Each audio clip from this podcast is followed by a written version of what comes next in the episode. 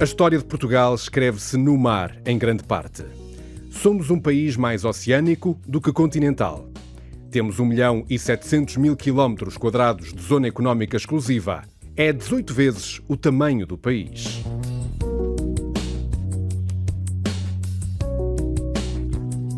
Quando o dia amanhece para quase todos, a jornada do pescador está próxima do fim. Sempre foi uma vida dura, mas nos últimos 50 anos a pesca deixou de ser uma escolha para muitos e já não é uma herança incontornável para outros. Nos anos 70, havia mais de 35 mil pescadores em Portugal. Hoje, são menos de metade. A vida do pescador é, é má, é boa, depende, há fases. Eu tenho um filho que tem 21 anos, não queria para esta vida, mas ele diz que para já gosta, pronto, para já vai andar. Quem anda nesta vida eh, não deixa de ter outra vida, é sempre pescador, é sempre ao mar.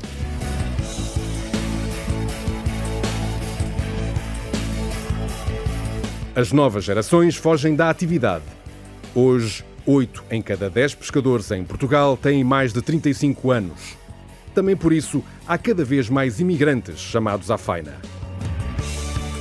A frota pesqueira nacional é hoje mais pequena do que no passado. Em 15 anos, foi reduzida de quase 9 mil embarcações para pouco mais de 7 mil.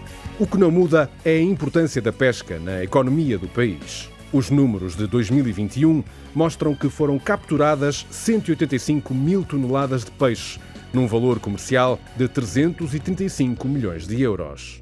A especialidade da nossa costa é o peixe-espada preto, o polvo, o viqueirão, que é dos peixes com o espanhol, que é os nossos manos, que dá muito valor e muito dinheiro. Temos o atum, o carapau, a cabala, mas aqui da nossa costa e os portugueses que mais apreciam e querem mais é a rainha, que é a nossa sardinha grande.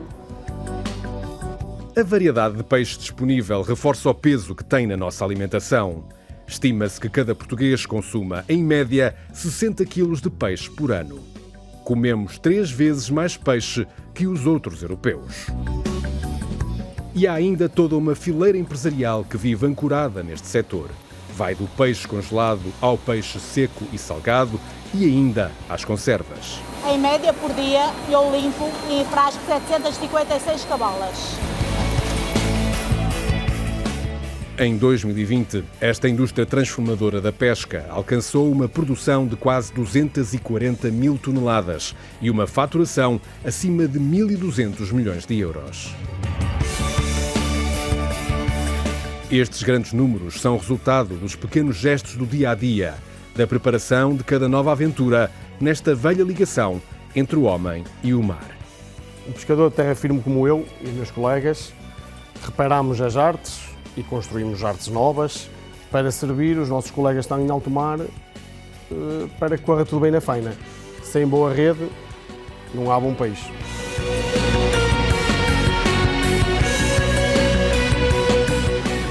É afinal tarde, a noite vai começar a cair, mas o dia está apenas a começar para quem parte para a faina em alto mar. A esperança é regressar de madrugada em segurança e com nova pescaria. Mas é um desafio cada vez mais difícil devido à poluição e às alterações climáticas. Este é, pois, o momento de voltar a olhar o mar para nos reconciliarmos com ele, com respeito pelos ecossistemas, pela proteção do planeta, mas também do rendimento de quem pesca. É ou não é possível pescar mais e melhor no nosso mar? É ou não é Começa agora.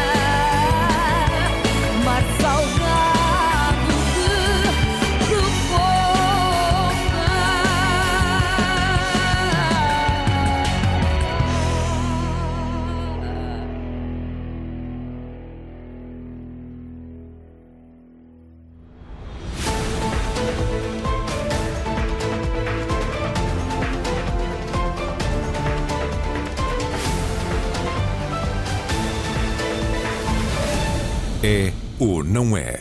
Com Carlos Daniel. Muito boa noite e bem-vindos então a esta pátria de mar que se chama Caxinas, zona de ligação entre Vila do Conde e a Pova de Varzim. Estamos aqui num armazém de aprestos, onde são trabalhadas, preparadas as artes da pesca todos os dias. É um armazém, uma estrutura nova, inaugurada apenas no ano passado. Na verdade, são 115 armazéns, este é o 91. E é aqui deste local que vamos então fazer o debate de hoje sobre o presente e essencialmente o futuro desta atividade que tanto marca esta zona do país como outras zonas pescatórias de Viana do Castelo ao Algarve e que fazem em, boa parte a história deste país, também ele, com ligação eterna ao mar. Recebo vários convidados, cumprimentos a todos, boa noite e muito bem-vindos ao É ou Não É, esta noite de debate na RTP, a partir de um tema que vos é caro e do qual são particularmente conhecedores. Além deste painel que me acompanha aqui e de outros convidados que surgiram ao longo da noite, tenho também em direto a partir de Bruxelas a Ministra da Agricultura e Alimentação, Maria do Céu Antunes, que é quem tutela o setor das pescas e cumprimento obviamente também. Boa noite e bem-vindo ao debate. Eh, começo todavia por eh, Jerónimo Viana, porque o Jerónimo é um, alguém com um histórico da pesca, antigo mestre, antigo armador, continua muito ligado ao movimento associativo, também na administração da, da Mútua dos Pescadores, a grande seguradora da pesca profissional em Portugal, olhando, olhando de uma forma tão ampla a realidade das pescas, um, o que é que é mais decisivo hoje para o futuro desta atividade? Boa noite a todos. Antes de mais, agradecer o convite da RTP para estarmos aqui na discussão da, da profissão em que eu fiz parte toda a vida e continuo a fazer parte. Uh, uh, uh, em resposta à sua pergunta, o que é mais decisivo é nós termos, pescarmos bem, com qualidade e vendermos melhor. Que eu penso que, que o, o, fruto da pesca está em, em que as pessoas sejam bem remuneradas. E estamos a pescar bem com qualidade e a vender melhor ou estamos a pescar com menos qualidade do que era preciso e a vender pior? Eh, depende do segmento de frota. Eh, nós estamos a pescar bem e com qualidade em todos os segmentos, eh, mas o segmento de frota em que eu represento tem qualidade eh, em termos de, de, Estamos a falar da pequena pesca de cerco, é isso? Cerco. Tem qualidade em termos de tratamento do pescado, eh, mas o escoamento está a ser extremamente difícil. Porquê? Dizem que é por causa da qualidade que a sardinha tem. Mas nós, na, na, na, na Comissão de Acompanhamento da Sardinha que temos tido, eh, as últimas reuniões que tivemos, quando anunci... Eh, foi anunciado que tínhamos 37 mil toneladas para pescar, a nossa preocupação vai... foi logo como vamos escoar. E isso tem muito a ver também com o setor conserveiro, não é? Com certeza. Eh, estávamos na ansiedade e na esperança que o setor conserveiro começasse logo no início da safra a adquirir as vendas que não eram vendidas para o consumo, mas isso não está a acontecer está a desesperar completamente o setor da sardinha. Portanto, para quem não domina tanto o tema, a sardinha, no fundo, tem dois destinos fundamentais. Um é nos meses de verão, quando a sardinha é mais, a sardinha é mais viva, mais gorda, a partir dos centros populares, vamos dizer assim, em que há um consumo direto da sardinha fresca e há permanentemente a questão das conservas e por isso é tão determinante. Exatamente, as conservas uh, estão ligadas umbilicalmente ao setor da, da, da, Portanto, da sardinha. mais que a questão do preço a que é possível vender hoje a sardinha, a questão do escoamento para o setor conserveiro, para si é, é o ponto mais crítico e mais difícil. O ponto mais crítico é realmente o escoamento e que, que tenha um preço digno. E não tem? Não tem. Na primeira venda, essencialmente? Na primeira venda, não tem. Deixe-me trazer a opinião da Maria José Neto também. Maria José, boa noite e bem-vinda. Maria José é pescadora, fundadora da Associação de Armadores de Castelo de Neiva, eh, reúne 35 associados de, de, pequena pesca, aquela que se faz mais, mais perto da costa, para quem não acompanha tanto. A Maria José partilha esta leitura do Jerónimo de que há neste momento um dos problemas principais que é a questão do preço a que aquele que é o produtor, em primeira instância, vende o peixe que pesca. Nós, boa noite. E nós neste momento não fazemos essa pesca a pesca sardinha, fazemos pesca ao polvo, mas também estamos preocupados porque tem havido pouco. Eu sei que vai talvez haver defeso, eh, não sei quando, estamos a estudar isso ainda, mas eh, como não fazemos a sardinha, não tenho esse problema. Hum. A Maria José é uma mulher num, setor que normalmente é esmagadoramente dominado pelos homens. O que é que a trouxe para a pesca e, sobretudo, o que é que a mantém cá ao fim destes anos? Eu acho que é preciso gostar. Mas uh, a primeira vez que eu fiz pesca foi a quantidade, o dinheiro que ganhei. Numa noite de pesca com o meu sogro, ganhei 30 contos. E eu disse: Não, quero a pesca.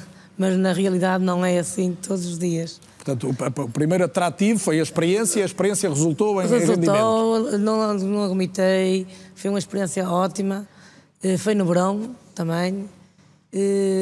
Mas o mais naquela altura foi mesmo o dinheiro. Como a, como a Maria José está a falar em, em contos, portanto, em, em Já vai há um estudos, tempo. isto já vai uns anitos. A minha pergunta é: é verdade, nós sabemos todos, mesmo os mais desatentos, que a pesca deu muito mais dinheiro até a final do século passado. Hoje o rendimento é idêntico ou compensa menos? Eh, o rendimento até pode ser mesmo. Acho que os gastos é que são mais. As despesas são muito mais caras. A manutenção de tudo. E, portanto, compensa mesmo assim estar na pesca ou não? Neste momento, há uns anos para cá, não. Álvaro Garrido, boa noite e bem-vindo. Estamos logo a falar de rendimentos, de escoamento, de preços. O Álvaro é professor e diretor da Faculdade de Economia da Universidade de Coimbra, há muito um investigador na perspectiva histórico-económica da, da pesca e um grande conhecedor deste, deste setor. Hum, e, e já li uma declaração sua em, em que disse que a pesca está marginalizada na política marítima portuguesa eh, que nos desligamos do mar. Isto ainda é verdade, apesar de haver um discurso público que recorrentemente nos remete para a importância de nos virarmos para o mar e para a nossa imensa zona, zona económica exclusiva? Boa noite, obrigado pelo convite e cumprimentos aos colegas de painel. É, é verdade, eu julgo que é indissociável deste debate a questão da política pública de mar em Portugal e na Europa, na União Europeia também, e o lugar que se reserva hoje à pesca nesse contexto de política pública. Na verdade, é possível e é desejável, em meu entender, discutirmos o desenho, o desenho atual. Há uma Secretaria de Estado das Pescas que não está inserida no Ministério da Economia e do Mar. Eu julgo que, à partida, podemos fazer uma leitura eh, segundo a qual a nova economia do mar tem uma determinada valorização e as pescas que são inseridas, em regra, na velha economia do mar, eh, têm uma menor valorização, só isto levar-nos-ia a uma grande discussão. Mas isso apenas em função do organograma governativo ou mais que isso? Sim, o, o desenho institucional é sempre um sintoma, não é o filme, mas é uma boa fotografia para começarmos a discussão. Mas se olharmos também para a política marítima integrada da União Europeia, na verdade ela dispensa pouquíssimo discurso às pescas, valoriza muito a aquacultura e bem dentro de uma lógica de sustentabilidade, mas há uma desvalorização política, discursiva e institucional que é claríssima quanto ao setor das pescas em Portugal. E pelos testemunhos que já ouvimos neste debate, é evidente que a dimensão mais importante das pescarias, falando, usando este termo há século XIX, é a dimensão socioeconómica. Na verdade, as pescas têm uma cadeia de valor indireta muito mais importante do que os dados macroeconómicos denunciam e do ponto Ou de seja, vista a importância social... não se pode aferir apenas pela percentagem do PIB. é? Precisamente, eh, as pescas têm uma importância relativa na economia portuguesa que é relativamente baixa, embora seja em média superior eh, aos demais países da União Europeia, mas do ponto de vista social tem imensa importância a fileira do pescado, a relação dos empregos diretos e indiretos é eh, normalmente de 1 para 5 e, portanto, nas comunidades costeiras, na coesão social, como arquivo de saberes, as culturas E a marítimas. própria questão do consumo, eh, tudo isso é desligar, muito não é? importante. Chega a ser estranho percebermos que um português come em média o triplo do peixe de outro europeu Sim, qualquer, é- é? essa é a evidência mais, digamos que a hipérbole do consumo é a grande evidência das pescas portuguesas. Eh, É uma força e é uma fraqueza. É uma fraqueza na medida em que desequilibra estruturalmente a balança comercial de produtos da pesca. Neste momento o déficit é de cerca Isso de... tem muito a ver com o bacalhau, não é? Para É, quem- claramente, Porque com a as casa tradição- dizem, mas então pescamos tanto, temos mar. Com a tradição e depois alimentar compramos muito mais peixe, tem muito, muito a ver com o bacalhau. Mas é também uma força porque, na verdade, há um mercado interno de grande dimensão para os produtos da pesca em Portugal. Isso demonstra a relevância E as exportações estão muito competitivas, ou seja, a balança comercial tem-se reduzido paulatinamente o déficit e o comportamento das exportações é muito positivo. Isso é importante sublinhar, Quer Álvaro. nos Permita-me só. Ia perguntar exatamente, é, onde é que estamos a conseguir exportar mais que tipo de produto? Nos congelados, desde logo, nos secos e salgados e nas conservas de peixe. Em todos toda essa fileira segmentos, tem crescido. a começar pelos congelados, cujos números são mais proeminentes, na verdade tem havido um comportamento muito interessante. Há unidades empresariais altamente competitivas, bem organizadas. Não é nada incomum que canadianos e noruegueses, para verem boas unidades de transformação de pescado, venham a Portugal. Isto é muito curioso e parece paradoxal, mas é uma realidade. E, por conseguinte, a realidade económica e social da pesca em Portugal é muito mais importante do que o discurso público atualmente pode sugerir.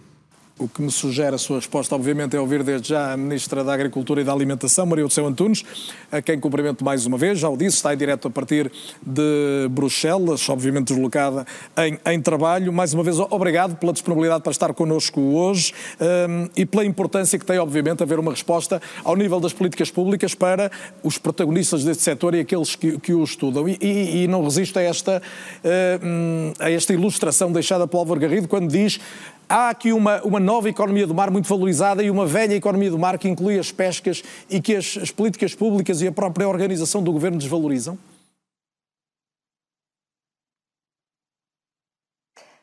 Bom, boa noite, muito obrigada pelo convite para estar uh, convosco aqui a partir de Bruxelas. Permitam-me cumprimento a todos e, em concreto, aos pescadores dessa comunidade tão importante para nós. Aliás, tive mesmo o privilégio de inaugurar essas instalações ao lado do Sr. Jerónimo Viana, a quem quero cumprimentar em nome de todos os pescadores de, de Portugal. Não há uma dicotomia entre a velha e a nova. Há uma complementaridade verdadeiramente em relação àquilo que é o papel da pesca, da pesca tradicional, da pequena pesca. Lembro que 80% das nossas embarcações, que há pouco Carlos Daniel mostrou uh, qual era o, o o licenciamento das nossas embarcações, 80% delas são pequena pesca e que nós eh, queremos eh, valorizar, assim como eh, também as maiores embarcações representantes de uma pesca mais, mais competitiva mas onde queremos um setor muito profissional e que seja uh, também a fonte de desenvolvimento da transformação. Uh, como há pouco o professor Álvaro Garrido dizia, uh, é um grande setor exportador e nós queremos muito que não só a pesca, como a aquacultura, em complemento da pesca tradicional, seja um alimento para esta transformação, para esta comercialização de produtos com valor uh, acrescentado e que garantam a segurança no abastecimento alimentar tão posto em causa durante a pandemia e agora também durante uh, a guerra. E é nesse sentido que nós nos encontramos a trabalhar. Nós queremos um setor uh, ligado às pescas, que seja, e à aquacultura e à transformação, que seja um setor inovador, que seja um setor capaz de integrar o conhecimento científico eh, não só nos processos de produção e de captura, como de transformação e de comercialização. Isto é absolutamente determinante. Nós sabemos que eh, para isso nós precisamos de fazer um conjunto eh, de situações. Por Era um lado, essa a questão que queria colocar. Eu peço desculpa que nós estamos com um ligeiro desfazamento, Sr. Ministro, estamos com um ligeiro desfazamento, é um, dois segundos, mas perturba sempre sempre uh, o momento da colocação da outra pergunta. Estou a ouvi-la, obviamente, a, a, a, traçar um quadro geral das intenções e das preocupações, mas a, a, pergunta que se impõe é de que forma é que está a ser concretizado esse, esse plano de intenções? Ou seja, o que é que hoje acontece como prioridade governativa, prioridade do governo para este setor?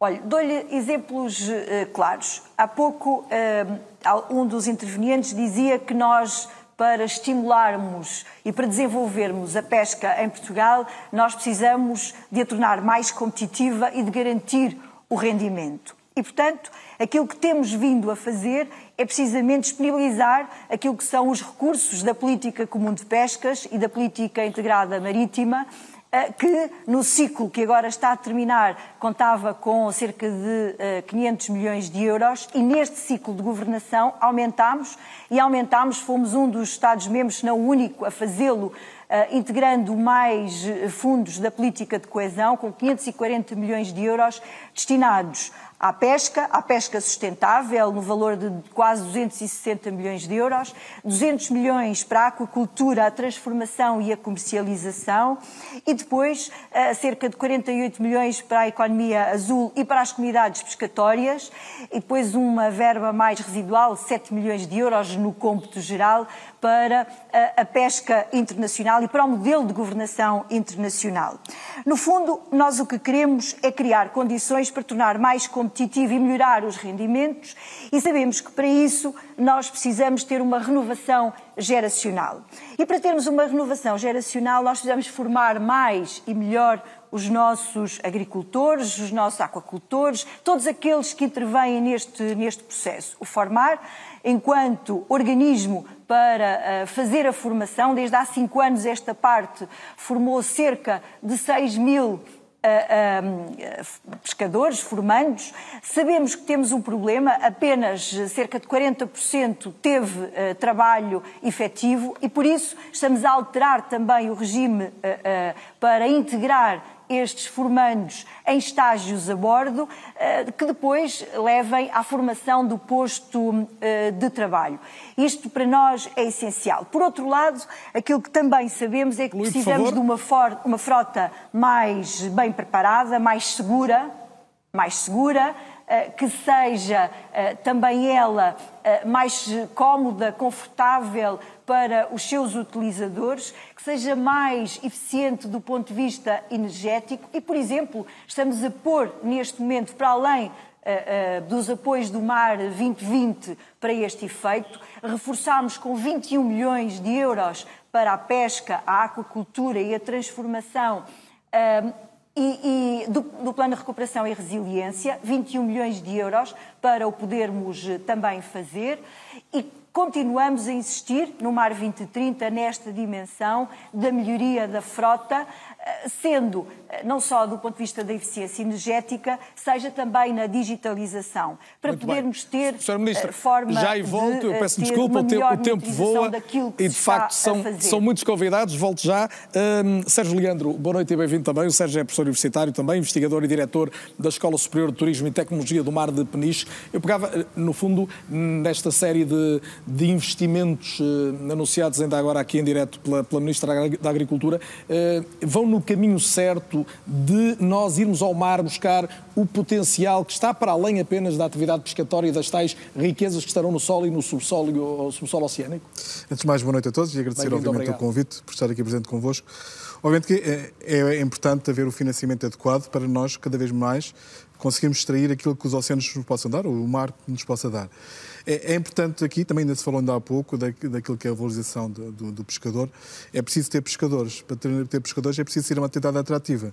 E é um pouco aqui que entra a parte de mais de ciência, da inovação, por forma a tornar esta atividade mais atrativa, não é? E esta questão da disponibilização de meios financeiros, de apoio à pesca, mas também a todo o setor, não é? Porque se nós queremos pescar mais ou melhor aquilo que existe de modo mais eficiente, dando resposta àquilo que são os desafios da uh, desafio verde, da sustentabilidade, da questão da, também da digitalização, tem que haver, obviamente, recursos que sejam colocados ao dispor uh, da comunidade científica.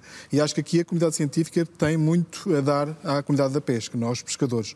Acho que deste virtuosismo da relação uh, muito próxima entre a ciência e a pesca. Há muito também... por fazer a esse nível. Há muito, há muito por fazer, mas já aqui já alguns exemplos concretos de que o, o, caminho tem sido feito nesse, nessa matéria. Uh, desde já, por exemplo, a implementação de comitês de cogestão para pequenas pescarias, em que juntamos os cientistas e os pescadores à volta daquilo que é o recurso que vem do mar, por forma a fazer, fazermos uma gestão mais eficiente. Ajude-nos a explicar lá para casa como é que funciona isso. Ouve-se falar em cogestão, é um palavrão, é, é juntar num projeto entidades diversas que incluem sempre os pescadores. Exatamente, o pescador e há é exemplos concretos já a decorrerem hoje no país. Hoje já no país, quer dizer, é, e um exemplo concreto que eu lhe posso dar é, é a pescaria, a mariscagem, a apanha de percebo na zona da Reserva Natural das Berlengas, em que juntámos os cientistas, juntámos os mariscadores, juntámos as entidades oficiais naquilo que é a boa gestão daquele recurso. Desta forma, conseguimos, por um lado, transmitir a quem faz essa atividade aquilo que são as preocupações ao nível da conservação e da sustentabilidade do recurso e da parte de quem exerce essa atividade também há claramente mais essa preocupação. E esse é, tipo de produto sairá mais valorizado? Será, saia mais valorizado e é uma coisa que é, é algo que, uma abordagem que permite a sustentabilidade dessa atividade em termos concretos. O que nós queremos, claramente, é, é valorizar o, o, recurso e também criar aqui uma condição de sustentabilidade, ou seja, perpetuar aquilo que seja esta atividade em concreto da Mariscais. É? Mas isso só se faz ouvindo quem está no terreno, ouvindo aqueles que estudam os recursos, para que haja aquilo que Esse seja... Esse projeto já tem resultados? Já tem resultados e, curiosamente, nós conseguimos implementar a nível nacional o primeiro comitê da apanha de percebo, da, da, da, comitê de gestão da de, de pesca, naquela região. Obviamente estamos a falar uh, de um processo que uh, leva o seu tempo, não é? Portanto, e há aqui também a importância das relações de confiança que são estabelecidas entre os pescadores, os cientistas e as outras entidades.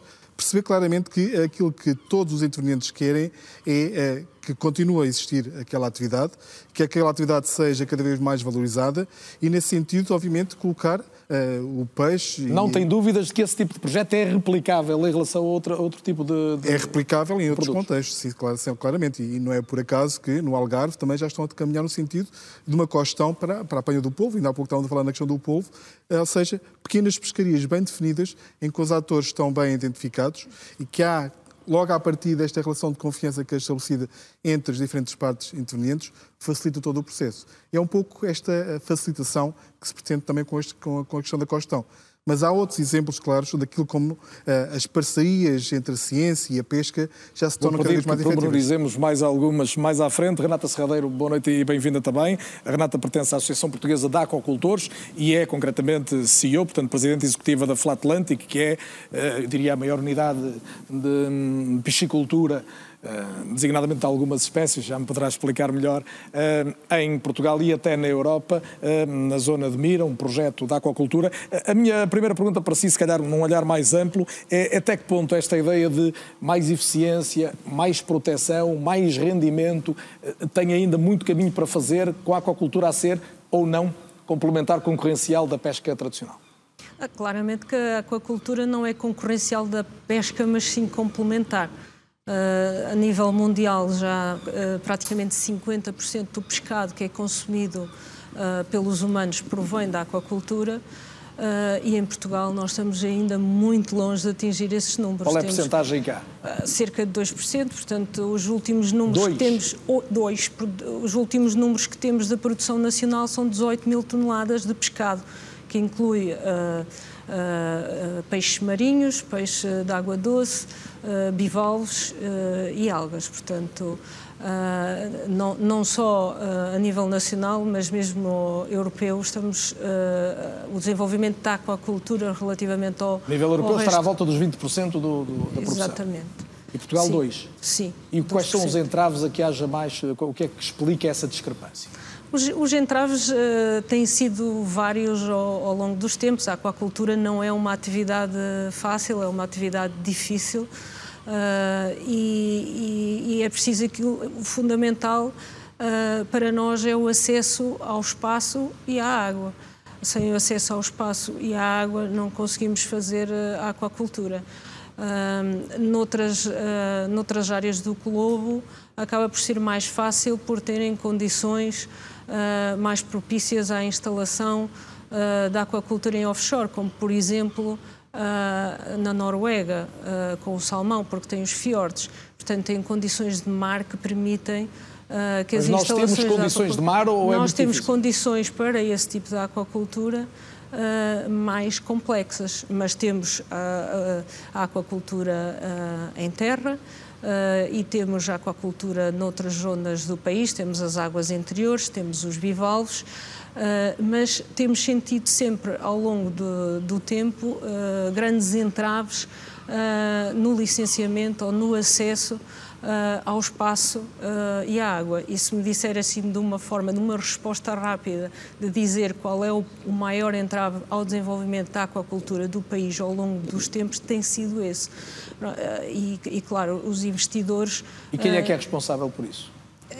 depende das, das, zonas onde uh, onde se pretende instalar as aquaculturas. Autoridades locais, autoridades nacionais, a autoridades direção, europeias? A DGRM é que coordena os processos de licenciamento, mas, por exemplo, se for águas interiores, Uh, são, uh, são as florestas, não é? E depois depende se é um estuário, se é, se é, se é zona da Mas costa. Estamos sempre a falar de, de organismos públicos. Organismos públicos, sim. A burocracia, no fundo. A burocracia. Meu caro Abel Coentrão, bem-vindo. Abel, jornalista, jornalista uma vez sempre jornalista, e de seu mas também aqui por seres alguém da terra que hum, se preocupa muito com a preservação desta identidade, muito ligada ao mar e à pesca. Tu fundaste uma associação, o Bindo ao Peixe, dito assim com, com pronúncia do Norte, e, e, és autor de um livro chamado Na Língua da Maré, uh, muito recente, e que também retrata isto de, de que estamos aqui a falar. Mas eu, eu sublinho essa palavra identidade, sobretudo por isto. É preciso preservá-la, lutar por ela, ou, ou ela está verdadeiramente em risco, porque a atividade está em risco? Vês isso? Bem-vindo também. Uh, obrigado, Carlos pelo convite e, e, e, é bom estar aqui com estas pessoas uh, de, de, percursos tão diferentes, mas que no fundo desembocam aqui uh, e, e, que podem contribuir uh, para, para aquilo que é também a, a, a, intenção deste projeto em que me envolvi há, já há muitos anos, que é precisamente o de valorização dessa cultura. É, nós ali olhamos para isto como algo que não é museologia, ou seja, eu não estou à espera de captar um momento em que a pesca desapareça para, para uh, vir a transformá-la numa peça do museu. Uh, a pesca está essencialmente num processo de grande transformação. Eu sou bisneto, neto, filho, irmão de pescadores e tenho aqui à, à minha volta, nestes armazéns, uh, amigos e conhecidos. E o que sinto é que há uma grande desvalorização social da profissão há muitos anos. Resulta apenas do rendimento ou não apenas? Não só do rendimento, das, das condições em que se trabalha, ou que se trabalhava mais há mais tempo, da, da, da incerteza de rendimentos, mas também da incerteza que advém da insegurança, dos tempos mais sombrios dos anos 80, 90, da minha infância, em que ano após ano eu ainda tenho muitas notícias de naufrágios, de naufrágios ou Conde, seja, Felizmente isso hoje é, é muito menor. Está, está a mudar, quer dizer, a cultura de, a cultura de segurança, é, eu acho que é notória a evolução dela e, e ainda bem, porque sem ela também não conseguiremos vir a atrair eh, gente para o setor. Agora, o setor de facto tem aqui um problema que é sempre. Alguém me dizia numa discussão aqui há dias, aqui na comunidade, tem sido sempre tratado com muito paternalismo.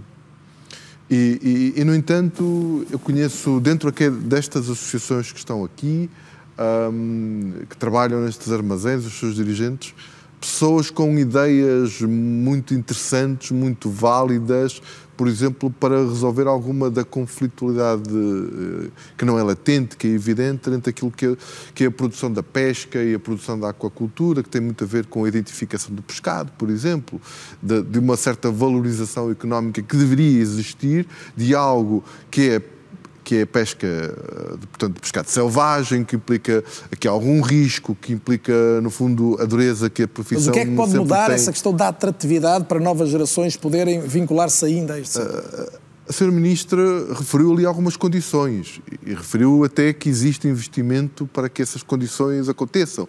A questão das embarcações, do conforto, tudo mais. Mas o que, é, o que é necessário também, e talvez este programa possa ajudar um bocadinho a fazermos esse caminho, é, é deixarmos de pensar na pesca como um lugar dos coitadinhos, das pessoas que não sabem fazer mais nada, das pessoas que vêm das comunidades onde ser filho de pescador significa obrigatoriamente ser-se pescador. E ser e, pobre muitas vezes? Pobre, remediado, o que seja, mas uh, que não. Que não que deixemos de ouvir, como ouvimos na, na, na vossa peça de arranque do programa, um pai dizer Uh, tenho aqui um filho de 21 anos, não o queria nesta vida, mas é o que ele quer, pronto, lá, lá está. Uh, uh, aqui ao meu lado está uma pessoa que adora pescar. Que ainda por cima ainda está vamos ter mais, lugar estranho. mais gente é? que adora pescar e vamos ver mais algumas na reportagem que segue e que ilustra esta realidade sociológica muito particular hoje desta região, mas não só.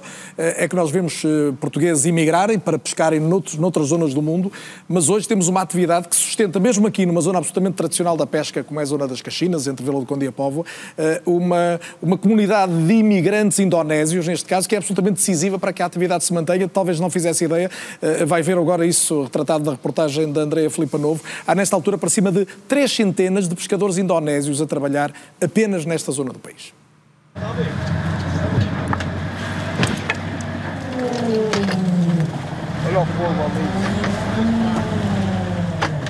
Para estes homens, o dia começa quando o sol se põe. A vida de pescador nada é fácil. Pior é quando está temporal. Se- Quando está muito vento e a ondulação muito alta, que já é mais perigoso andar ao mar. Navegam mar adentro, sempre com esperança numa boa faina. Há dias se ganha, dias que não se ganha. Se a gente pescar ganha, se não, não pescar não se ganha.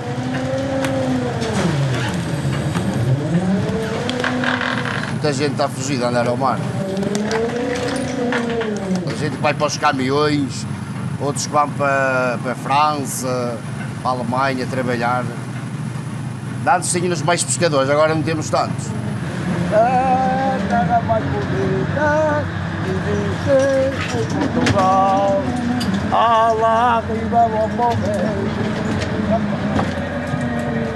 São poucos os jovens que se aventuram nesta incerteza.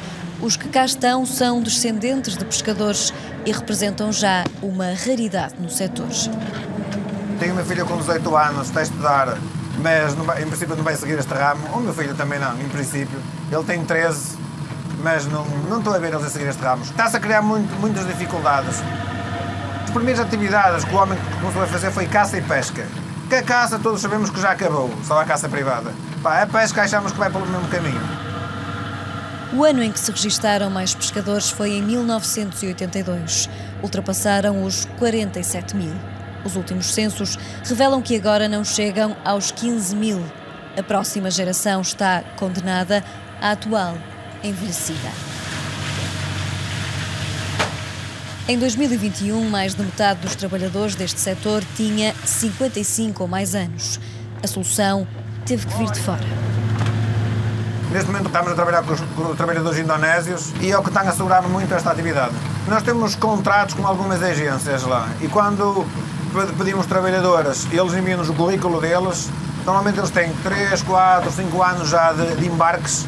Não, há- não trabalham em barcos como os nossos portugueses, mas trabalham em barcos japoneses, holandeses.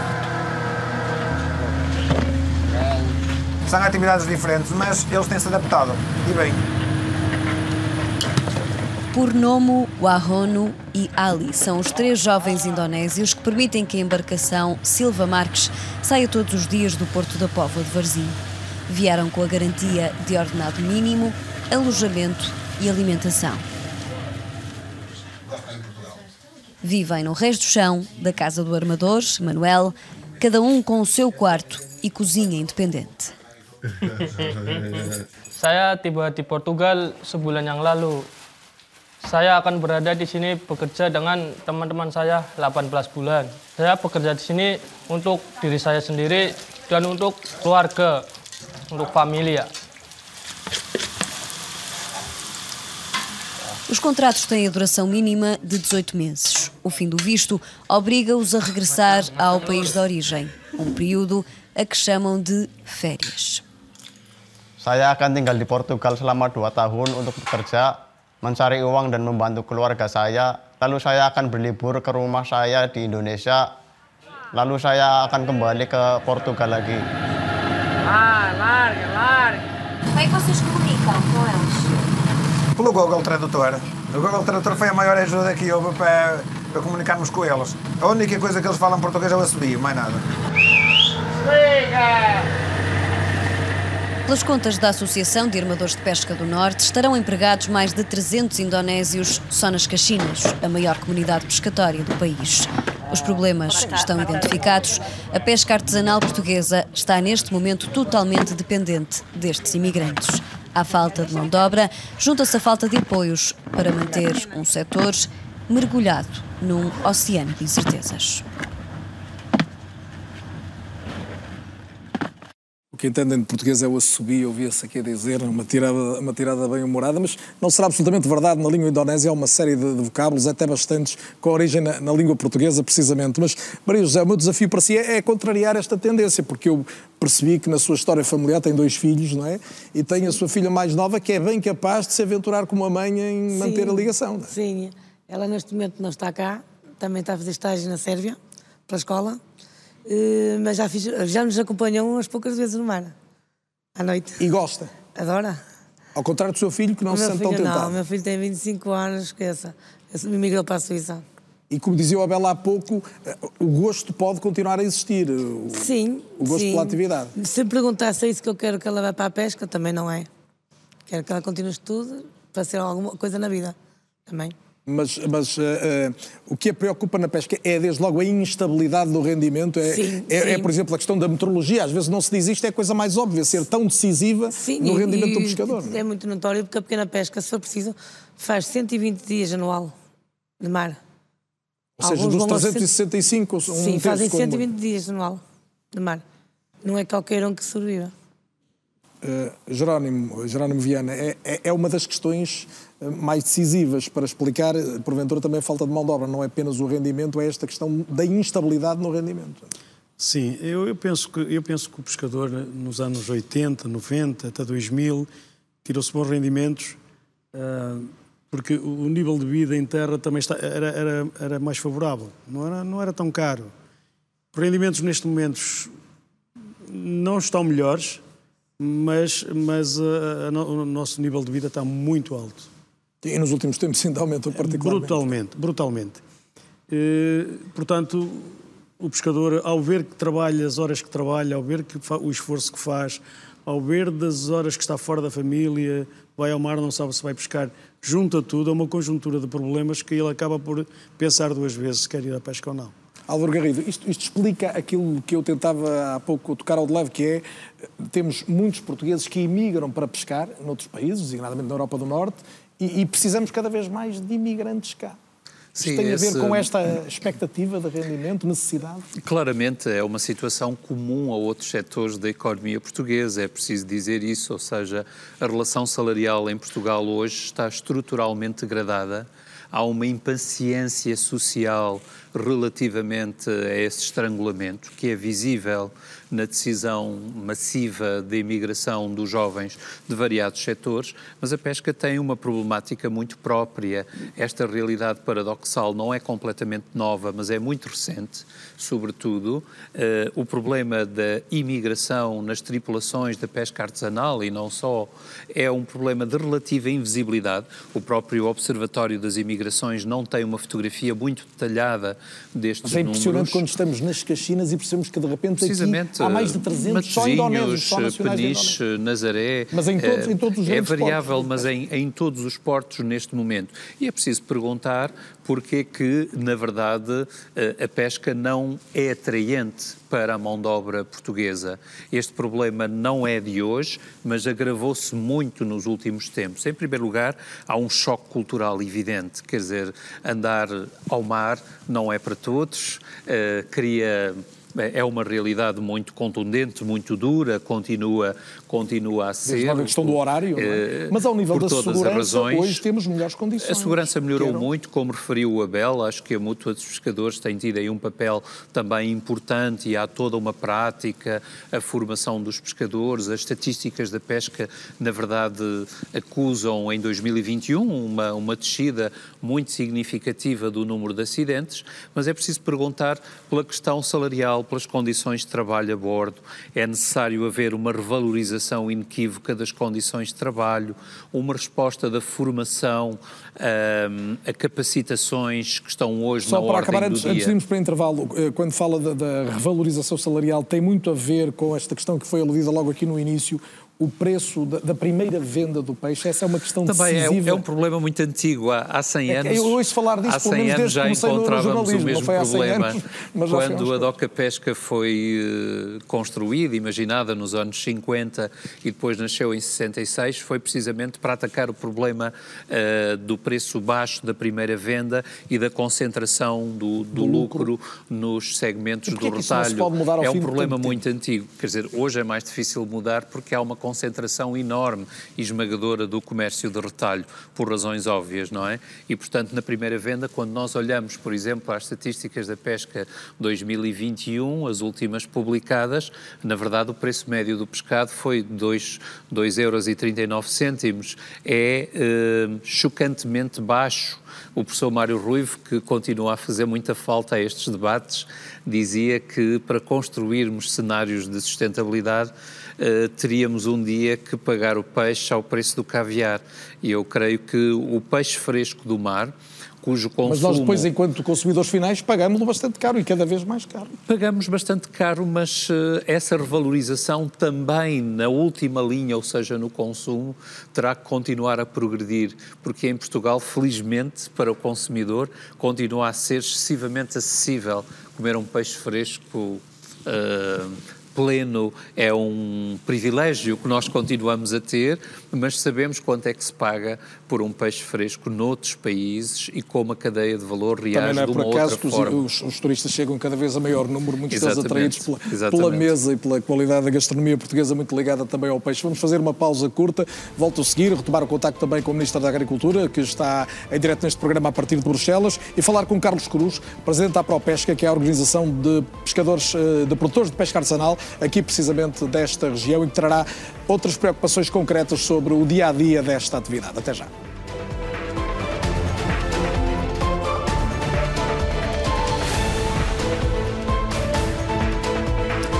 É ou não é possível pescar mais e melhor em Portugal, protegendo os ecossistemas, protegendo o mar, mas ao mesmo tempo melhorando o rendimento de quem pesca? É a pergunta de partida para esta noite. E por isso estamos a fazer o programa em direto das Caxinas, terra de mar e de pescadores desde há muito tempo. E aqui do Armazém de Aprestos, que é uma estrutura ainda nova onde se trabalham as artes da pesca, a preparação de cada pescaria todos os dias, muita gente que pesca uh, aqui e que tem o suporte também a partir deste local. Ora, precisamente a liderar uma associação que representa grande parte dos pescadores desta região, a ProPesca, a Organização de Produtores da Pesca Artesanal, Carlos Cruz é meu convidado também. Carlos, boa noite e bem-vindo. Se eu lhe perguntar qual é a vossa maior preocupação hoje, o maior obstáculo, a maior dificuldade, o que é que me responde? Boa noite. Antes de mais, queria agradecer o convite de estar aqui presente. É um gosto, obrigado. Uh, a maior preocupação, precisamente neste momento, é valorizar o nosso pescado e fazer com que a pesca seja sustentável. Sustentável para quem o pesca e para quem o vende e para quem o compra e vai tornar a vender. A pesca tem que ser sustentável para as duas partes. E não é hoje? Não, neste momento não está a ser. Neste momento posso dizer que a pesca, neste momento, que começámos a dia 2 de maio, a pesca do cerco, estamos a vender, neste momento, da Figueira para o norte, a centos, 80 cêntimos o quilo, e aquilo que se, que se... Estamos a falar de que tipo de peixe? A sardinha, a sardinha, por exemplo.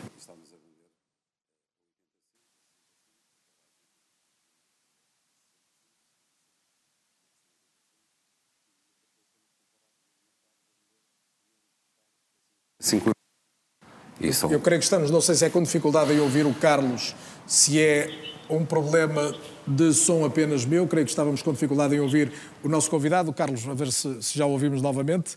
Deve ser um pequeno problema, corte no microfone. Dizia, portanto, o preço muito baixo que a sardinha é vendida, vamos na primeira venda, porque ela não chega a esse preço aos consumidores, depois ao consumidor final, como eu ou como o meu amigo quando vai a um restaurante, por exemplo. Não, quem vai aos supermercados vê que o, preço do peixe dizem que está caro, realmente está caro, quem o, quem o vende não, não, não se reflete, quem o vende, que, que são o pescador que o compra ou que o vende, que o pesca e que o vende, mas no fundo, no fundo, quem o compra vai tornar a vender, esse é que tem a maior... A sustentabilidade económica do setor está em causa. E por muito que vocês eh, gostem de dizer, ainda há pouco ouvimos aqui também do Abel Coentrão, de que não querem ser coitadinhos, não querem ser vítimas nesta história, o setor precisa de que ajuda no sentido de alterar isso? Neste momento, se começamos no dia 2 de maio e temos um, um mar alagado de sardinha neste momento, quer dizer que se não há uh, procura na, no peixe, quer dizer que também o peixe está, está pequeno, está curto e está magro. Ok, tudo bem.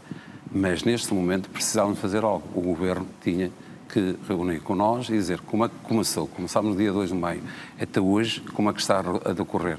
Está a decorrer preços baixos, não há procura do peixe. Neste não momento, há também por parte das conserveiras? Não, as conserveiras estavam preparadas para fazer um contrato com as associações e com as demarcações, mas neste momento estamos à espera do MC que é a certificação que nós perdemos uh, em 2012. Neste momento, neste ano, era precisamente para, para, sermos, para termos o reconhecimento do OCC e, e, neste momento não temos o, o, a certificação para que as conserveiras viessem uh, fazer os contratos. Neste momento eles sabem que não temos essa certificação para vir para o mercado neste momento. Ou seja, há abundância de sardinha e não há, nesta altura, capacidade de escoamento. Não, não, não eh, Tenho a escutá-lo a partir de Bruxelas, o Sr. Ministro da Agricultura, que tutela o vosso setor. Eh, qual é a pergunta concreta que gostava de lhe fazer e ela seguramente responderá.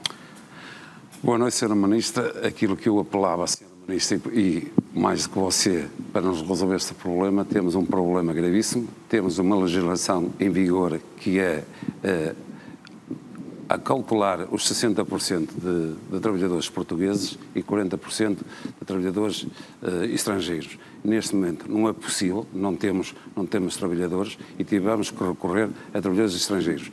O que eu apelava à Sra. Ministra, que, que nos tutela na pesca, era precisamente que nos ajudasse a, a, a resolver esta situação. Era os trabalhadores indonésios que vieram para a pesca, ainda bem que eles vieram para que as embarcações não parassem, era precisamente reconhecer uh, a cédula deles.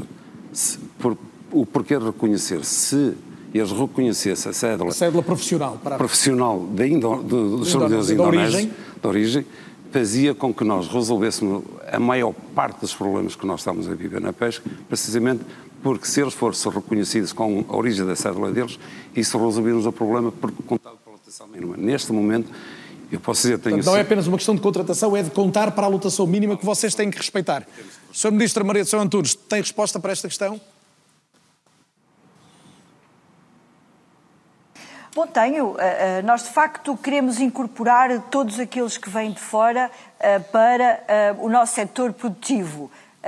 Infelizmente, aquilo que é a nossa necessidade vai muito para além das pescas, há outros setores da nossa economia nas mesmas circunstâncias e claramente nós, enquanto país deficitário em mão de obra, temos a obrigação de criar todas as condições para poder acolher estes cidadãos. De facto, nós temos uma quantidade muito grande de indonésios e de uh, cidadãos vindos de, dos PALOP. Uh, posso dar conta que o Formar, o Centro de Formação Profissional uh, para as Pescas e o Mar, eh, formou desde junho de 2021 cerca de 440 eh, trabalhadores, ehm, sendo que 85% deles são da Indonésia. Uma formação combinada, nomeadamente nas questões da segurança e eh, na questão da língua, eh, que são essenciais, e nós queremos continuar a fazer eh, a promoção deste tipo de iniciativa. Até porque não só nós fazemos em local, mas também podemos ir às associações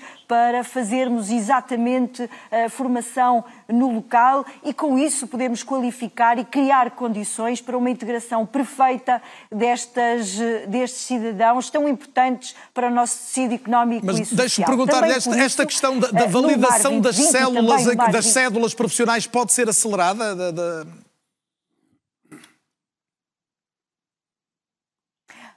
pode ser acelerada e vamos acelerá-la com certeza, nomeadamente criando condições para a sua qualificação e integração plena. Isto é essencial, até porque houve uma, uma parte da peça uh, que me tocou profundamente, uh, aliás, e que queremos, uh, do ponto de vista da política pública, criar condições para que seja diferente, é que as comunidades pescatórias previstas no Mar 2020 e no Mar 2030, nomeadamente decorrentes das DLBCs costeiras, têm todas as condições para podermos integrar estas pessoas, para podermos dinamizar as atividades ligadas à pesca, à aquacultura e depois à transformação, à comercialização, ao artesanato e tudo aquilo que sejam atividades conexas. Nós temos mesmo que trabalhar estas dimensões de integração plena e uh, de preparação destas pessoas para fazer face a estas atividades. Muito bem, Sr. Ministro, agradeço a sua pergunta direta, a resposta direta à pergunta enunciada por Carlos Cruz. Carlos Cruz, boa noite e muito obrigado também pelo contributo que trouxe a este programa. Já o referi mais que uma vez ao longo desta noite, os portugueses são grandes consumidores de peixe, os maiores da Europa.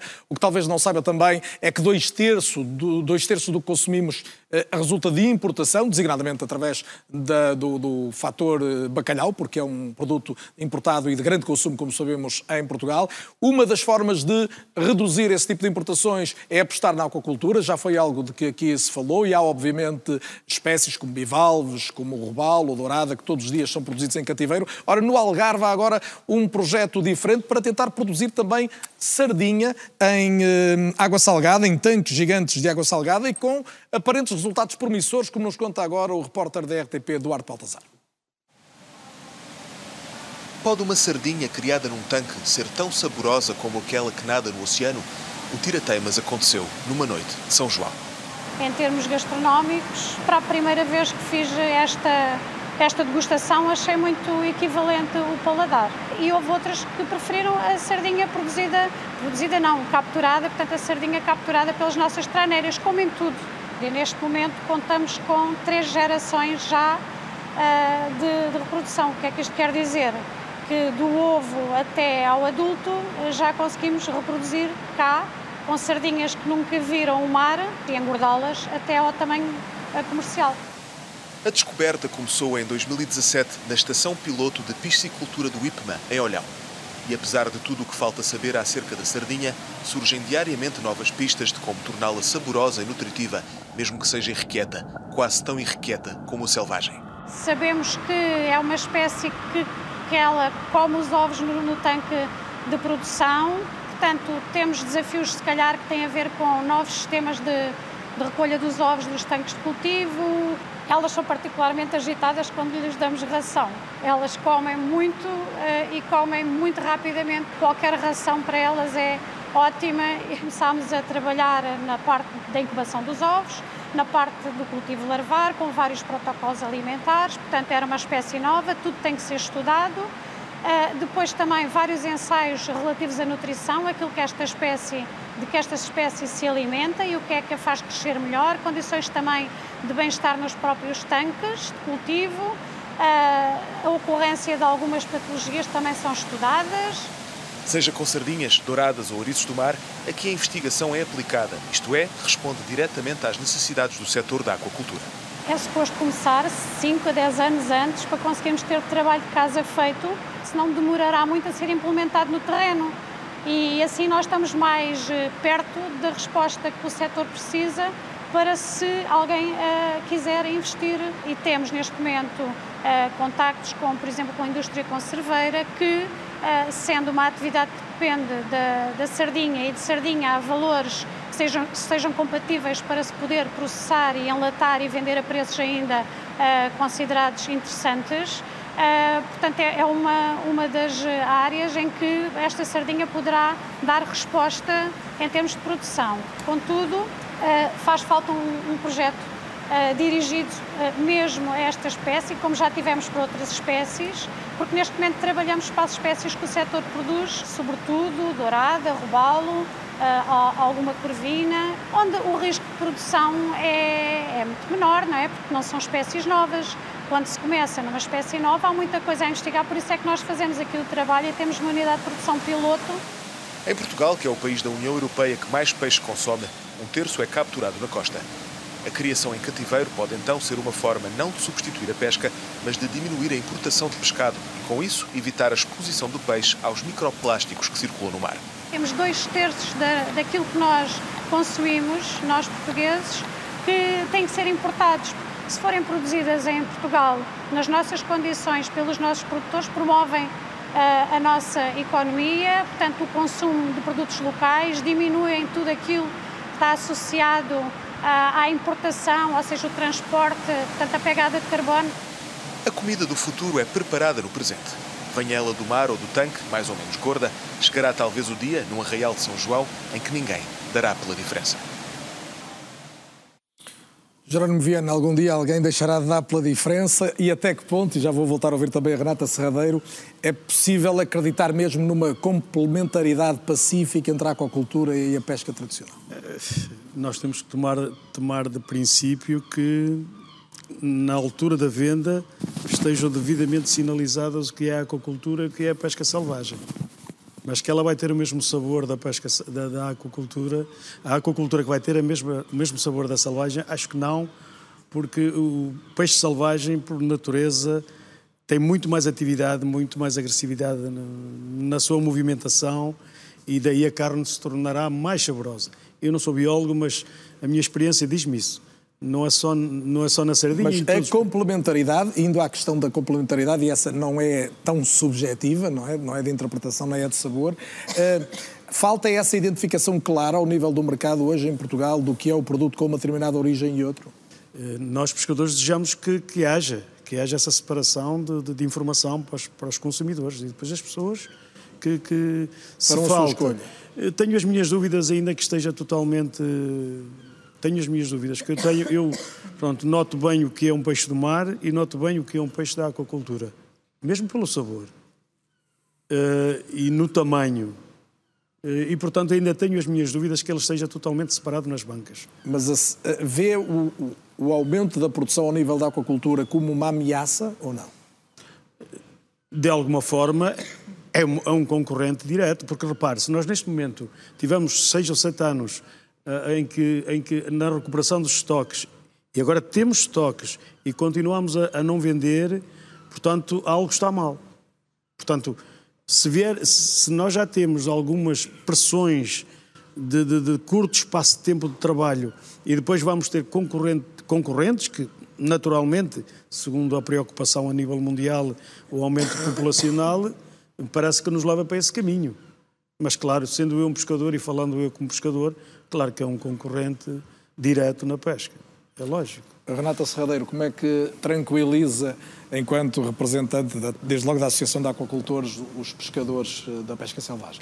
Não podemos ver as coisas assim, quer dizer, eh, falamos de peixe, uh, que é um alimento altamente nutritivo e saudável. Se há um concorrente, é um alimento que não seja uh, tão sustentável no seu método de produção como, por exemplo, uh, uh, os animais terrestres, seja, seja qual for, principalmente a vaca. Portanto, eu acho que tanto a pesca como a aquacultura têm que ser acarinhados. Temos ambos um produto excelente para uh, alimentar a população e é nisso que temos que nos focar. Uh, não, não Parece-me irrelevante a discussão se, se distingue o sabor, se é, se é da aquacultura, se é selvagem, portanto, isso é uma discussão que.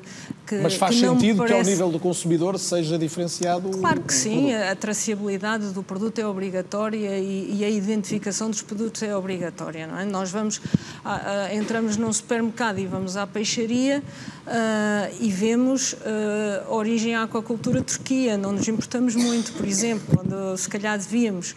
Um, e, os, e, e, temos produtos da aquacultura nacionais que, que não são tão facilmente expostos nas bancas, onde pode não haver essa, essa não estão expostos porque por, por questões já de, de, de, de, preços, não é? Portanto, onde pode ser mais difícil ao consumidor é num restaurante ter a certeza uh, se, se, se o peixe que está a comer é selvagem ou não, mas a traçabilidade é obrigatória nos produtos. Mas esse, esse não me parece que seja, a aquacultura não, não vai concorrer com os produtos da pesca, porque os produtos da pesca são insuficientes e os da aquacultura também, e é isso que temos que assistir. Portanto, nós temos que alimentar os consumidores com este produto fantástico que é o pescado, sustentável, que, que permite a sua produção para consumo humano de forma sustentável, que entrega proteína aos humanos uh, das forma mais sustentável que, que, temos à disposição. E vocês estão ao nível da aquacultura a procurar também uma maior sustentabilidade e, e proteção ambiental, desde logo a questão claro dos antibióticos sim. e do impacto que, claro que a aquacultura que tem? Uh, uh, nós, para nós é fundamental que uma, a água que usamos para produzir os peixes esteja limpa, só por aí, portanto é, como, é, é da mesma forma forma que os, que os pescadores, não é? Portanto, e estamos continuamente a procurar formas de, uh, de produzirmos de forma de, mais sustentável, seja uh, consumo energético, seja nos ingredientes que são usados nas rações para dar aos animais, outros aspectos como o bem-estar animal. Uh, e, e, uh, e, e, as formas que utilizamos de prevenção para uh, evitar o uso de, de antimicrobianos, por exemplo. Portanto, a evolução no setor tem sido extraordinária e por isso é que, isso é que nos permite sermos cada vez mais eficientes e, e conseguirmos produzir uh, uh, mais alimentos. Sérgio Leandro, dê-me a sua, a sua, visão sobre a evolução, não só da aquacultura e até nesta relação com, com a preservação e proteção dos ecossistemas e, e, do, do, ambiente oceânico, mas o, o, quais são as grandes ameaças que impactam impactam hoje o, o, mar. Nós ouvimos sempre falar das alterações climáticas sobre tudo e nada, não é? mas também as questões da poluição, que continuam a ser uh, preocupantes. Uh, Está-se a dar algum passo no sentido de, de combater isto, na linha do que a Renata dizia agora? Eu, eu, julgo que sim, quer dizer, eh, nós sabemos muito bem que os oceanos de alguma maneira estão ameaçados por estas alterações globais, mas aquilo que é importante é cada vez mais nós conhecermos os oceanos na sua plenitude, não é? E aqui falamos também, eh, a pesca pode tirar vantagem clara daquilo que é o aumento do conhecimento sobre os ecossistemas para ser uma pesca mais eficiente. Nós podemos também olhar para, para a pesca, eh, e há aqui uma mudança de paradigma que podemos falar de alguma maneira, que é a tecnologia digital poder também estar ao serviço da, da, pesca como atividade tradicional. Aqui estamos a alterar claramente o paradigma daquilo que é a atividade da pesca. Uh, imaginemos o que é, por exemplo, termos uh, algoritmos de inteligência artificial no apoio à própria atividade da pesca. Isso poderá claramente caminhar também no sentido de aumentar a rentabilidade da própria atividade. O estar menos tempo no mar mas o menos tempo não implica capturar menos. Portanto, capturar o mesmo, Está mas a pensar, por exemplo, ao nível da localização mais da fácil localização mais fácil dos cardumes e através desta, tal, constante se fala, da inteligência artificial, conseguir antecipar quais é que são os locais em que há maior probabilidade de nós capturarmos a sardinha com aquele tamanho que nós queremos, uh, o carapau, a cavalo e outros peixes mais nobres, que ainda há pouco falámos do polvo. Isto tudo é uma realidade que uh, surge já amanhã, portanto, e temos de estar atentos. Portanto, há aqui uma mudança de paradigma brutal. Uh, hoje em a própria dia, relação com a meteorologia pode, pode Pode prever, quer dizer, temos aquilo, saber o que aconteceu hoje, como é que isso vai refletir daqui a uns dias, daqui a uns anos, naquilo que é a quantidade de peixe que vamos ter nos oceanos. Portanto, Estávamos a falar da questão da sardinha. A sardinha é uma espécie que eh, um ano, eh, quer dizer, desove e no ano seguinte já pode estar a ser capturada. Portanto, se nós soubermos quais é são as condições adequadas para que haja uma grande produção de sardinha num determinado ano, podemos antecipar aquilo que são as capturas no próximo. Mas para isso é, como eu disse ainda há pouco, é necessário claramente nós conhecermos mais aquilo que é o ambiente, ambiente do mar. Né? Portanto, isso é uma dificuldade que se aplica uh, desde sempre, que é trabalhar no mar, e os pescadores sabem tão bem quanto os cientistas, ou muito melhor que os cientistas, não é fácil. Portanto, aquilo que nós conhecemos dos oceanos é muito pouco daquilo que é a realidade uh, e daquilo que é o funcionamento dos ecossistemas marinhos. Nós tendo mais conhecimento e investindo em ciência, tendo mais uh, o conhecimento disponível, alimentando, por exemplo, tecnologias, como ainda há pouco estava a falar da tecnologia digital, claramente vamos passar à frente, quer dizer, daquilo que é a atividade da, da pesca em si mesmo tornando uma pesca mais rentável, nós conseguimos manter, eu já não diria aumentar o número de pescadores, pelo menos manter aquilo que é o número de pescadores que existem, porque já percebemos claramente que é, os pescadores e a atividade da pesca é importante para as comunidades dependentes da pesca. Portanto, sem pescadores não há peixe, sem peixe não há esta toda a cadeia de valor que tem que estar estabelecida passa pelas conserveiras, mas passa pelo processamento de pescado, etc, etc. Álvaro Garrido, temos, eh, e recuperava até a questão da aquacultura, não é? Eh, temos, vivemos um tempo de adaptação. Pode trazer eh, uma dimensão tecnológica absolutamente revolucionária, mas que seguramente levantam uma série de questões que é preciso articular. Esta relação da aquacultura com a pesca tradicional é uma delas. Sim, na, na verdade há uma relação de complementaridade, não é de hoje. A aquacultura em Portugal está subpotenciada, mas é importante sublinhar neste momento o conjunto de ameaças que impendem sobre a pesca e que decorrem das alterações climáticas, porque não é uma questão tão vaga quanto isso. Na verdade, os sistemas oceânicos estão a ser profundamente alterados, os sistemas de correntes e de ventos, com impacto, evidentemente, nas cadeias tróficas, nos padrões migratórios e com um impacto na biomassa de determinadas espécies que é contundente e, na verdade, há que estimar todas essas variações negativas e há muito boa investigação científica em Portugal, como vimos há pouco naquele exemplo, eh, nas universidades portuguesas em geral, historicamente houve um certo divórcio entre a administração das pescas e a investigação em Portugal, mas neste momento há um grande esforço, nomeadamente por parte das universidades em geral. E aquilo que o Sérgio dizia há pouco é verdade, não é? Precisamente. Também é fundamental a abertura da comunidade pescatória a esse conhecimento. E eu julgo que tem abertura a incorporação de conhecimento aplicado que vem da ciência e que migra da ciência, tem muitos exemplos no caso das pescas. Falámos da sardinha, todos os esforços de investigação científica em Portugal fizeram-se sempre em torno da nossa grande pescaria.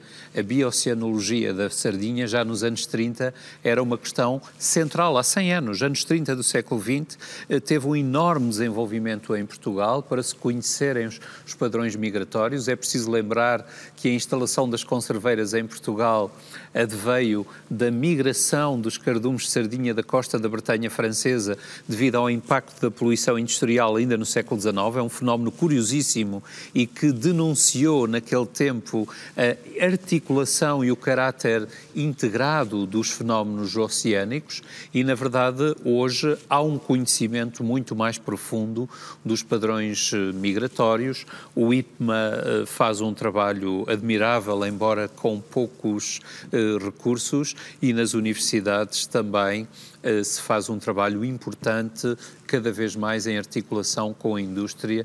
Conheço, por exemplo, alguns bons exemplos no setor transformador do bacalhau.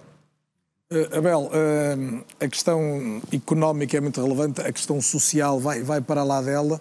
Uh, e eu já vou querer falar de, de, uma ameaça aparente sobre, sobre o setor, mas gostava de ouvir a tua leitura sobre estas últimas opiniões Não, e sobre esta adaptação que o setor é obrigado a viver. Nós estamos neste, neste momento, nesta semana, amanhã é o Dia Nacional, amanhã, quarta-feira, é o Dia Nacional do Pescador. Também é pretexto disto, cá estamos, claro, ainda bem que o lembras, é, é verdade, é verdade. no fundo.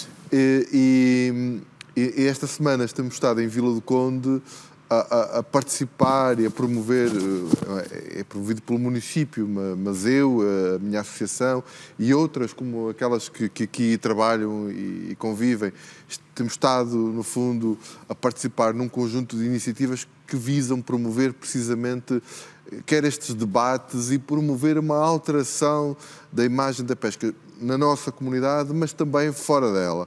E ainda ontem, num, num debate uh, com um dos protagonistas do, de, uma das vossas peças, o, o, o Marcos, o Manuel Marques, e, e, e, uma cientista também da nossa comunidade, uh, percebíamos que, este, que há aqui há uma sede de ambas as partes, neste caso. A ciência existe e é boa, mas é subfinanciada em Portugal, e então a ciência aplicada às pescas é mesmo subfinanciada.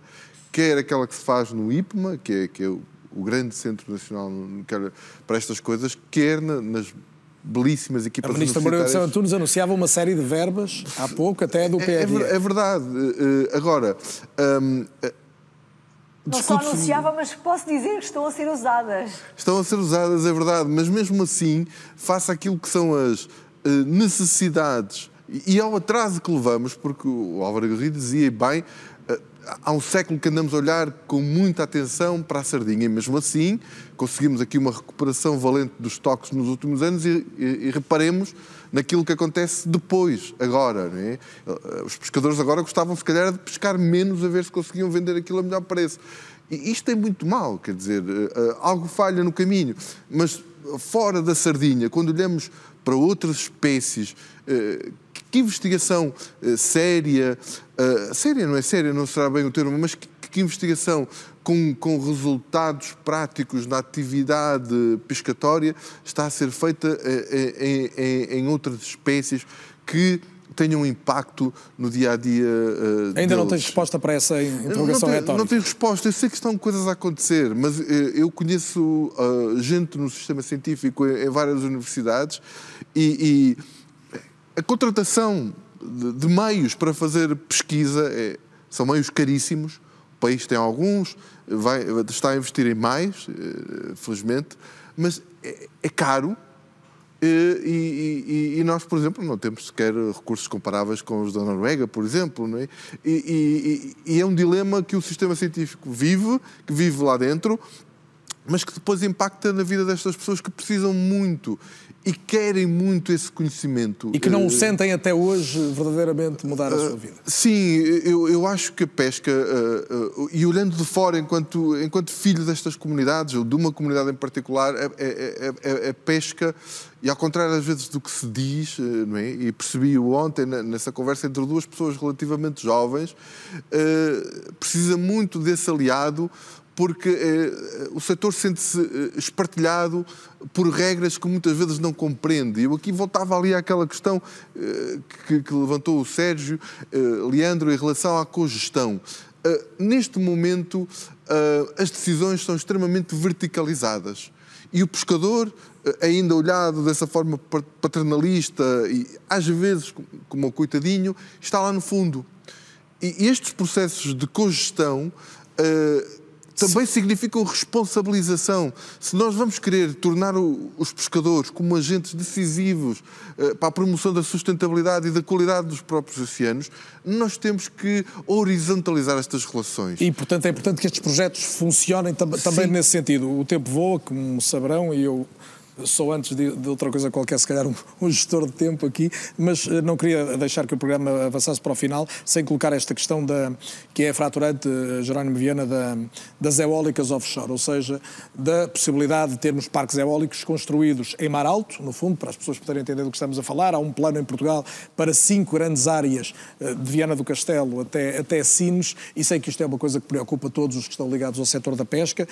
A Sra. Ministra poderá seguramente responder a esta, esta vossa preocupação, mas uma das queixas fundamentais é de que, e também hum, gostava obviamente que a Maria José desse a opinião dela, é de que hum, muito deste projeto até agora, deste processo, avançou nas costas dos pescadores. É, é, é justa esta interpretação?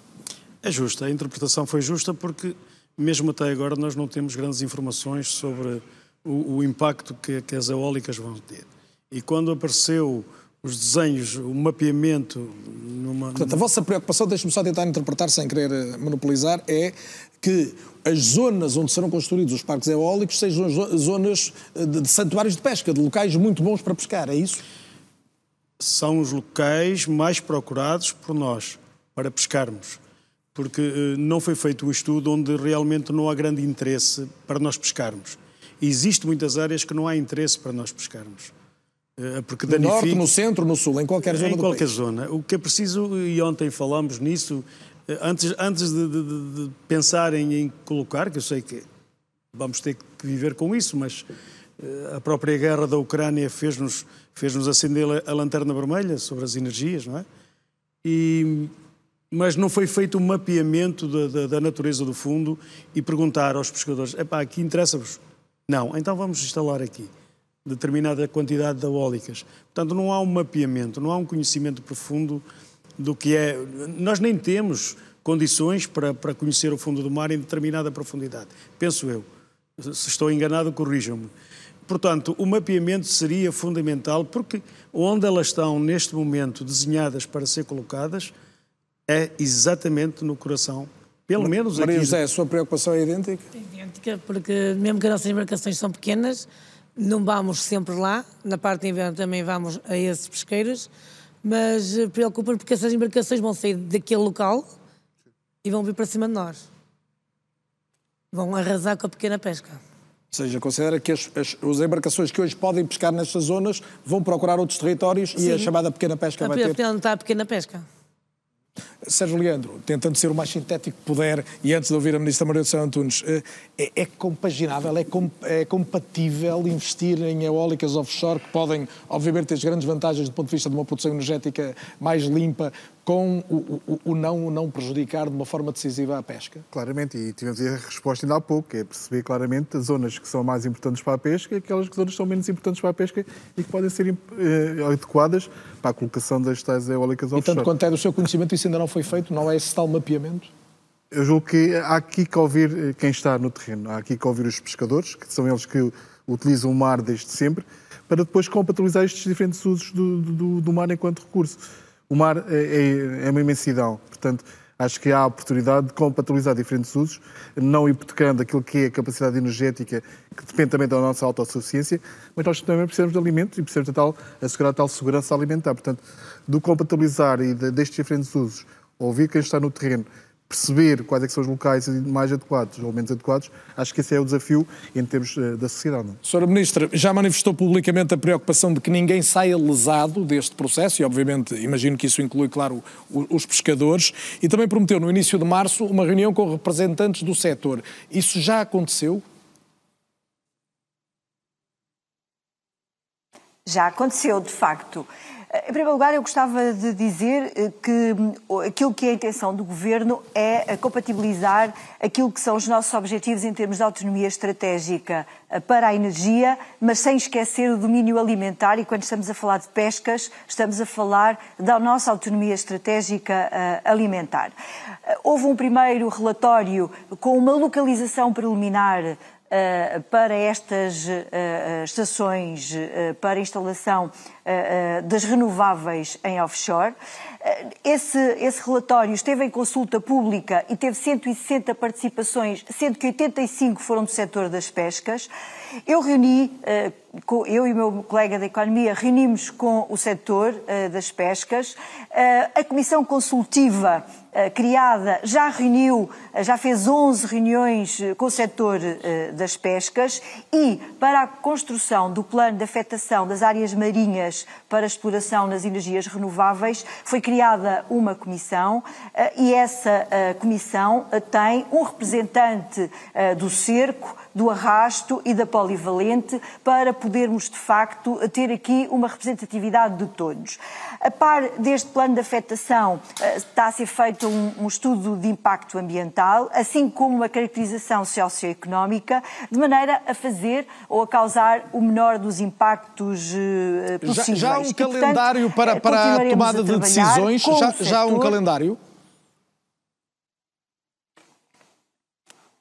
Bom, o que posso dizer é que é previsível que em outubro eh, haja uma apresentação deste plano de afetação das áreas marinhas. Eh, até lá está a ser construído, está a ser trabalhado, está a ser feito o, todo o trabalho técnico, seja do ponto de vista ambiental, seja do ponto de vista económico, seja do ponto de vista social, para podermos tomar as melhores decisões, tendo como objetivo esta compatibilização entre usos que é absolutamente fundamental para garantir o sucesso de todos. Eu, Carlos Daniel, se me permite, eu gostava de dar aqui algumas notas. Não sei se me vai passar a palavra ainda mais alguma vez. Eu não quis interromper. Não posso garantir, porque estou a poucos minutos do fim. Mas se for, gostava... se for o mais concisa que puder, eu guardarei essas suas últimas notas então no imediato. Eu vou tentar. Eu vou tentar, até porque uh, falámos da sustentabilidade económica, da sustentabilidade social, uh, falámos da renovação geracional e não falámos da sustentabilidade nos recursos marinhos, que é absolutamente determinante para garantir todas as outras. E por isso, aquilo que eu gostava uh, de partilhar convosco é que, graças à inovação, à ciência, nós hoje temos já a capacidade de verificar que os nossos estoques biológicos eh, nas águas portuguesas estão em condições de garantir as capturas sem comprometer a sua capacidade de reprodução eh, para um futuro eh, e para garantir a produtividade no futuro. Aconteceu isso com a sardinha, acontece com outras dimensões, por exemplo, o Gorás ou a raia curva, que está neste momento a ser monitorizada, e é graças a esses dados técnicos e científicos que nós conseguimos, de depois, em sede de negociação taxas e cotas, trazer para Portugal quantidades suficientes para garantir esta, esta sustentabilidade que nós estamos a falar nestas três dimensões. Mas dizíamos há pouco, e parece-me que isto é essencial, não é tenhamos agora, ilusões que nós precisamos complementar a pesca Vou concluir. A pesca tradicional com a aquacultura como fomento da transformação da comercialização, ou seja, do acrescentar valor à produção primária. E queria falar, mesmo para terminar, daquilo que são os apoios que temos dado. E, por exemplo, no PDR 2020, nós alocámos 51 milhões de euros para a inovação no setor da pesca e da aquacultura. Para a aquacultura foram 59 projetos aprovados, eh, por exemplo, aquele que vimos há pouco na reportagem, 37 nas pescas pescas, que representam 10% do programa total. E é assim que nós temos que continuar. Aliás, o Mar 2030, este novo instrumento que nós agora uh, temos à nossa disposição, aliás, os primeiros avisos vão abrir em setembro com 121 milhões de euros, vão muito ligados àquilo que há pouco se falava sobre a co geração, com a coprodução, em que toda a fileira tem que estar integrada, juntando a comunidade científica para podermos acrescentar valor. Muito Sabemos bem, bem que é disto que estamos a falar. A pesca hoje é diferente daquela que era há uns anos atrás. Eu posso dar só dois números.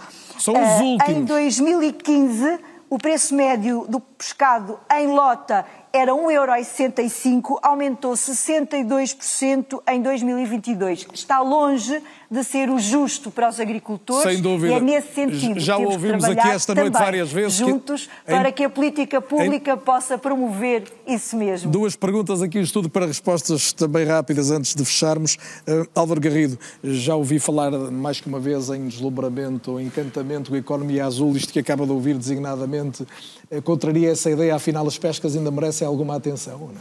Não, na verdade, a questão das eólicas é eloquente em relação ao início da nossa conversa, porque ela coloca precisamente o conflito potencial dos usos uh, do espaço oceânico entre as atividades uh, que estão dentro da economia azul e uma certa economia marítima tradicional.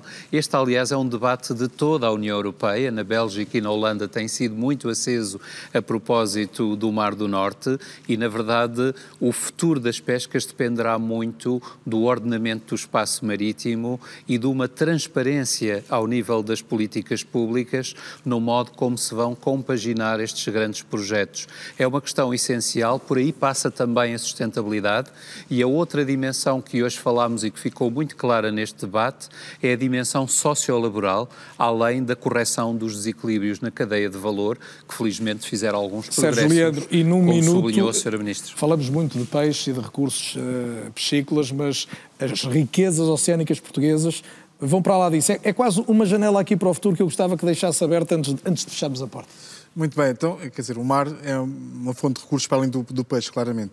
Quando nós falamos da questão da biotecnologia aplicada ao, ao mar, não é? falamos da biotecnologia marinha, é uma fonte também de exploração de novos compostos, podem vir de algas, podem vir de outros organismos, que podem ser colocados ao dispor da sociedade. Portanto, olhar para o mar somente para a questão da pesca ou para a questão da energia é muito redutor daquilo que é o grande potencial dos oceanos. E é mesmo grande o nosso potencial, o nosso, da nossa zona económica exclusiva. É mesmo grande o nosso potencial. Quando nós falamos, por exemplo, da zona dos Açores com as fontes hidrotermais, há uma, uma enorme biodiversidade ainda por descobrir e certamente num organismo podemos encontrar um composto ativo que possa ter, por exemplo, a solução para o tratamento de doenças como o câncer e outras assim. Portanto, e temos exemplos de, que, de como organismos marinhos nos trazem esses, esses produtos naturais ou seja, nós temos muito a aprender com a natureza, porque a natureza, quer dizer, ao longo destes milhões de anos evoluiu de tal modo permitiu-se organizar. Portanto, nós temos que aprender. Estamos sempre a aprender e hoje aprendemos muito convosco. Eu quero agradecer o contributo que trouxeram à RTP, a possibilidade de debatermos um tema que não vem tantas vezes quanto se justificava à televisão e foi um gosto fazê-lo aqui na vossa terra, na vossa região, que vive eh, ancestralmente virada para o mar e a trazer-nos do mar aquela que é a riqueza mais tradicional que é o peixe e por isso falamos de pescas, um setor fundamental para a economia, para o consumo em Portugal e seguramente para as relações sociais em diversas regiões do Foi um gosto tê-los na RTP. É ou não é volta a ser dois, oito dias. Obrigado, até lá.